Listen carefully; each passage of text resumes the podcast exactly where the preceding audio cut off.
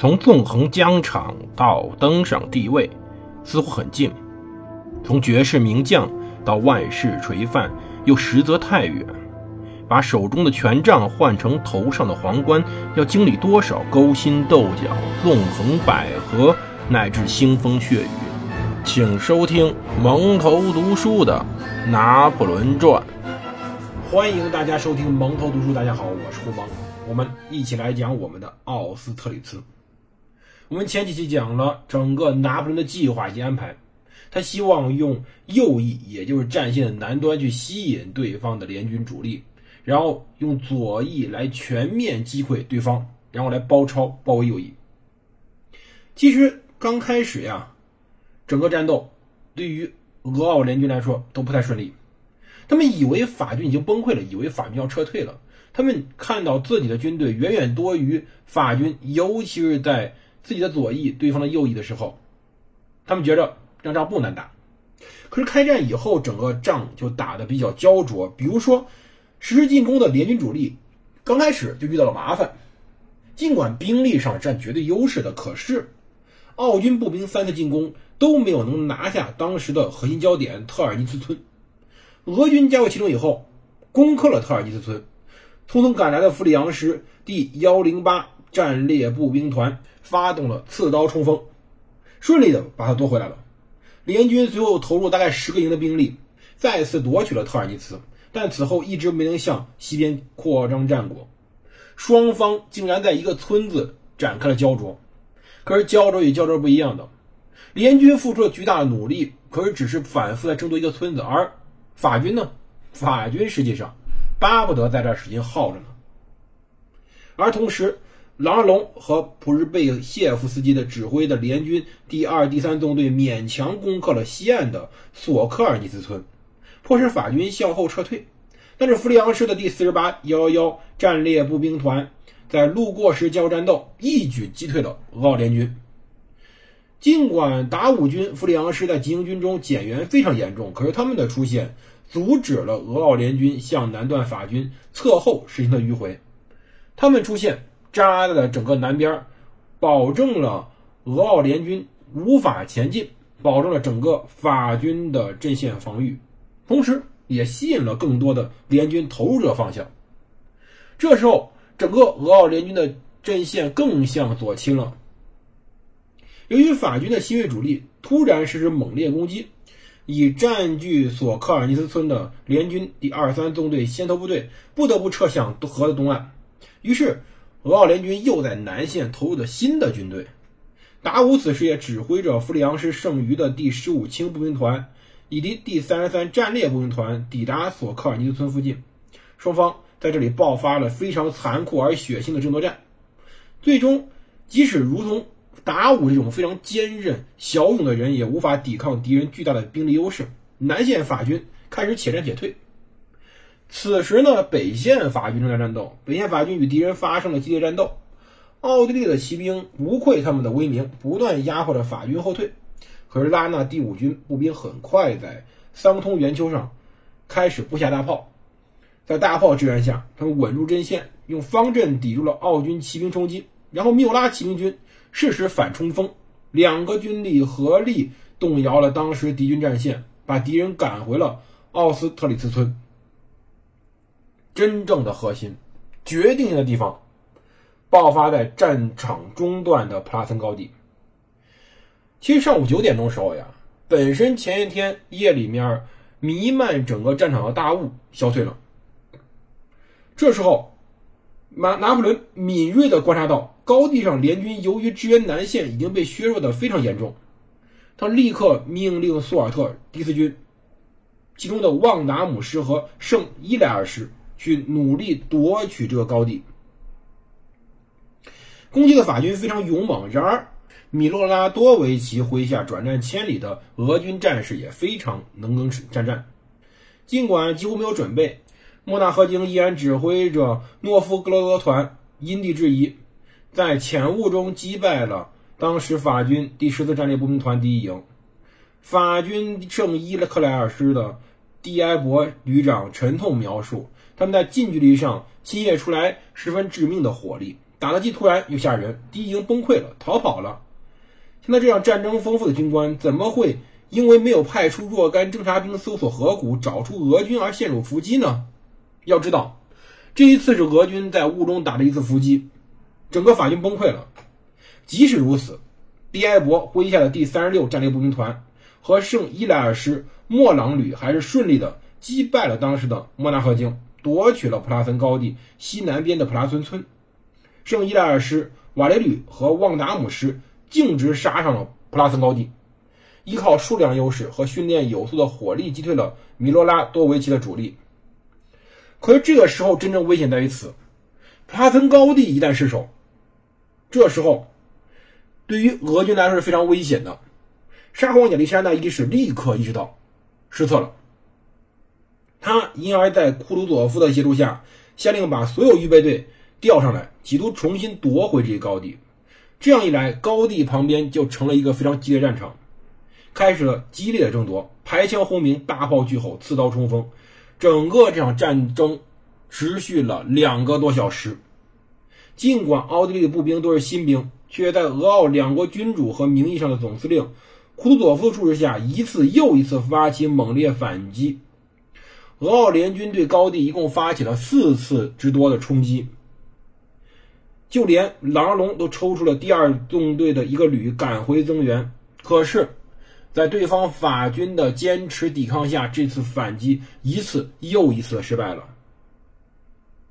当库佐夫无奈的命令联军第四纵队向匈牙利方向撤退以后，他要求康斯坦丁大公以及禁卫军投入战斗，掩护退却。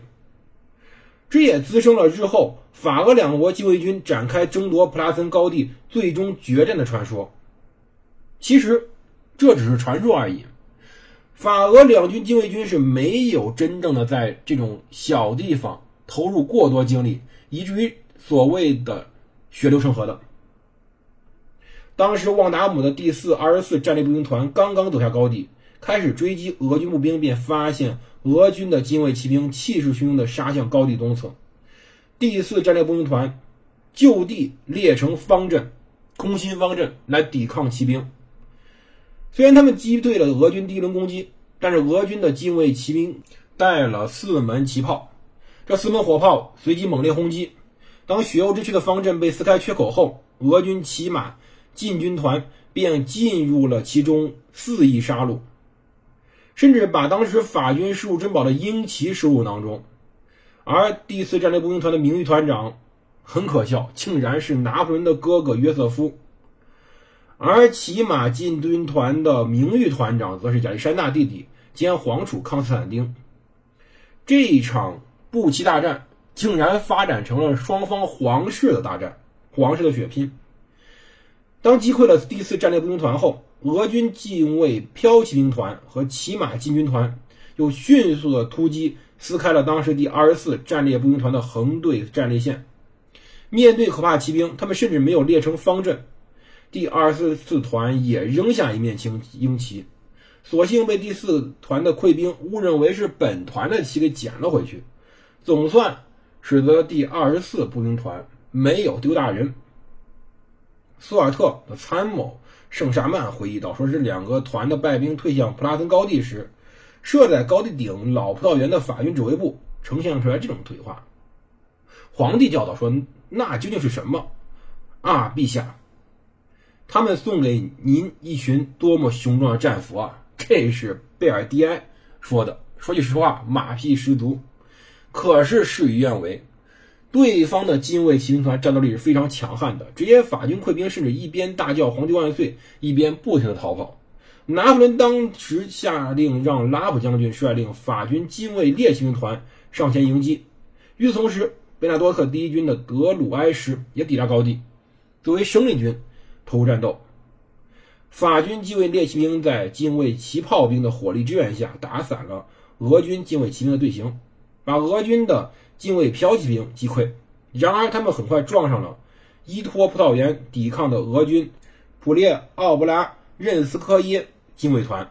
这名字有点长，真没办法。俄军除了步兵火力外，还有八名骑炮也加入战斗，迫使法军近卫列骑兵团。退却，不过，其实法军由于骑兵他并没有真正的远离战场，仍然在旁边晃悠着。德莱士的散兵不断对行军中的俄军展开袭扰，列骑兵则不停地尾随着俄军，准备时刻出击。不久，便伺机再度击溃重整后的俄军骠骑兵，俘获了骑炮两门，步炮一门。当时反击战打得如火如荼，列普宁公爵随即指挥剩余部队投入战斗，击败了拉普，但达尔曼则带着另外半个近卫列骑兵团。和一个近卫掷弹骑兵中队杀入战场，俄军骑马进军团的奥列宁上校也指挥了三个中队卷入激战，双方各有五个骑兵中队展开拉锯战。俄军的普列奥布拉任斯科耶、谢苗诺夫斯科耶近卫团趁机撤离战场。双方骑兵混战了大概一刻钟后，贝西埃元帅亲自率领法军近卫掷弹兵骑兵的。四个中队从侧翼杀来，据说他们冲锋时高呼说：“让彼得堡的女士痛哭吧！”他们准备痛殴这些沙皇的贵族子弟。数量上和训练上都占优势的法国精卫骑兵最终撕开了俄军防线。列普宁麾下的精卫骑兵团第四中队仅有十八人免于战死或者被俘。就这样，法国的禁卫军击败了俄国沙皇禁卫军。法国皇帝击败了俄国沙皇，在追击过程中，撤退的俄国实在太不占优势了，最后被法国衔尾而击，最终击败。到下午三点时候，联军在整个战线的中部和北部被法军彻底击溃，只有南部竟然还在被法军牵制着，正处于普拉森高地和冰湖之间孤立突出的不利态势中。左侧是沼泽地的湖泊。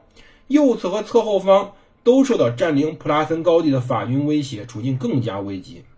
法军占着普拉森高地，拿破仑立刻把炮兵调了上来，来支线当时法军的全面反攻。很快，拿破仑指挥法军主力对联军的南侧开始了最后突击。法军呼喊着从高地斜坡冲了下去。面对这种洪流，联军左翼很快崩溃。多赫图洛夫第一纵队和金麦尔的左翼前卫大部分被压缩到了扎钱湖和莫尼兹湖之间的沼泽地带。尽管法军公报说这个沼泽或者冰湖里吞噬了两万联军，但是法军火炮仍然朝冰面不断的射击。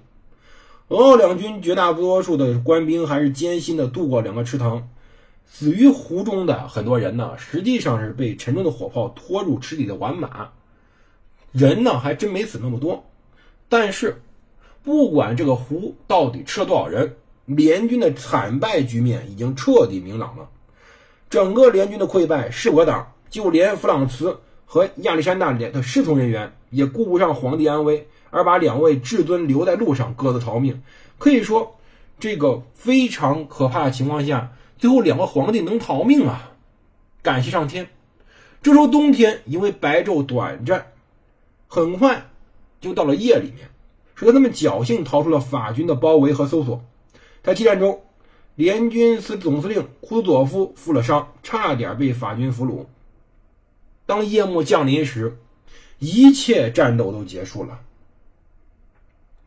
这一仗，俄奥联军损失二点七万人，一百八十门火炮，其中被俘了一点五万。法军自称死了不到九千，当然可能有一万多吧。拿破仑习惯性的谎报军情，到底死多少人，不太好说。当然，有另外资料声称，说俄奥联军一共有一万六千人死伤，包含有九名将军、二百九十三名军官、两万人被俘，还有一百八十六门大炮，还有四十五门军旗。当然，到底什么情况，现在似乎已经很难找到了。皇帝亲自作战，那战报，哼，基本不太好说。但是。所有军人都接受了当时拿破仑的赞扬。他说道：“士兵们，我对你们表示满意。在奥斯特里茨的一天中，你们完成了我要求你们以果敢精神去完成的一切。不久的光荣归于你们，我的雄鹰们。”此时，要知道，在白天，俄奥皇帝指挥的十万军队不到四个小时就被打得落花流水。这，就是奥斯特里茨。这，就是拿破仑最为不朽的一场大战。我们今天讲到这里，这里是蒙头读书，我是胡蒙，我们明天见。